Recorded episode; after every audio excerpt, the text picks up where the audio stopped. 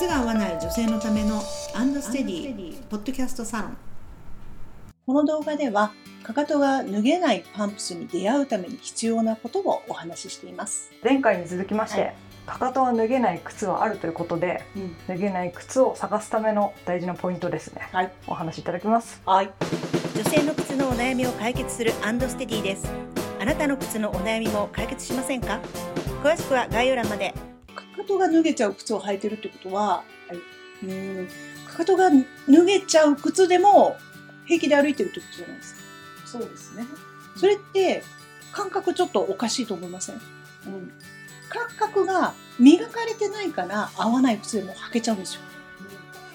まず、っていうその大前提があります。足に合わない靴を履いても平気。それは足の感覚が磨かれてない歯とかだったらもう噛み合わなかったら気持ち悪くてしょうがないですもんね。そうでしょうん。でもっときつい言い方をすると、はい。感覚が間違ってるからですよ。で歯歯がねこう合わなかったらちょっとおかしくなるじゃないですか。はい。足だってそうですよ。でもそれをもう何十年やってきてるんですかっていうことです。だからそこのまず恐ろしさに気がついてほしい。だって歯と足もうこれもうマダムのお客様がはい。もう最後は歯と足よって、よくよくおっしゃってるから。そうですうん。でも実際そうじゃないですか、はい。感覚的にね、えーちょっと会うということが分かってないというのはちょっとあのまずいよねというそういうことなんですよね。うちに来ていただくとねもちろんあの合う靴う提供しますって申し上げてるけどはい。とはいえ魔法の靴はないんですよ。これ最初に言っておきます。魔法の靴はない。これはなんでかっていうとはい靴買うだけで満足しちゃう人が一定数いる。ああはい。履かないんです。おーそうなんですね。手に入れて満足。うん。ありません？そういうの。なんか美容系の商品買って満足みたいな。あそういう人も結構いらっしゃるかーあそうなんですか。な、うん。靴ね履いてもらって歩かないと全然結果出てこないですから,、そこはだからその買っただけじゃダメだし履いただけでもダメで歩かないとあの結果がついてきませんのでね。そういう意味であの魔法の靴はないというふうに申し上げてますね。でもそこら辺そう多いでしょああそうなんだ。足と体が変わる靴ですもんね、そういうことです。すごいだからねもったいない。もったいないですね、それは結構やっぱりね地方の人多いかな、ああ車生うん、活、車生活だから、まあ、そうなっちゃうんですよね。そう歩くっていうその習慣がないとやっぱそうなりがちだなというふうにはちょっと思っていて。来ていただいて、まあ、フットカウンセリングが終わってでもどうしてもパンプスから逃げられない。どうしてもパンプスが欲しいっていう方が一定数いらっしゃいます。いいんですよ。パンプスでもいいの、うん。だけどストラップなしを欲しがるんですよ。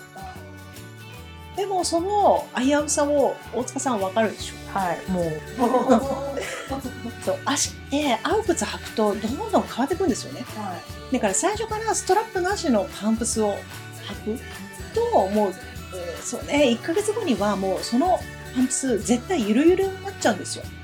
だからもったいないですよって言うんだけどでもうんストラップなしのパンプスなきゃ嫌。っていう方はやっぱりいる。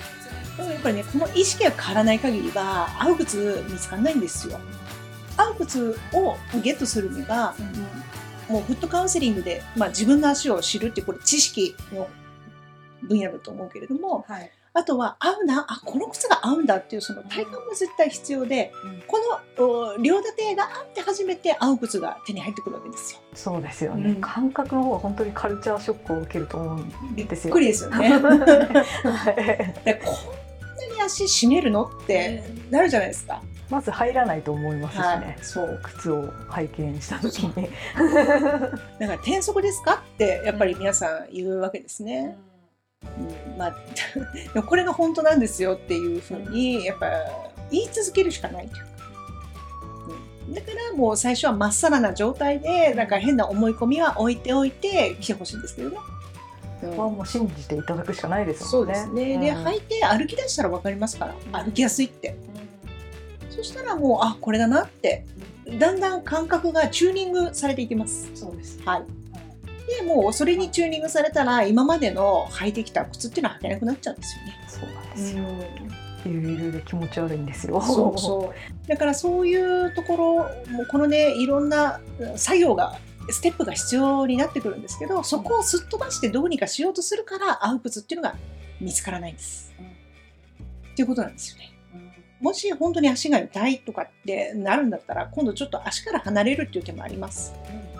もしかしてちょっと体重が増えすぎちゃったのかもしれないし。ね、あとは歩き方もちょっと癖が強すぎるのかもしれないし。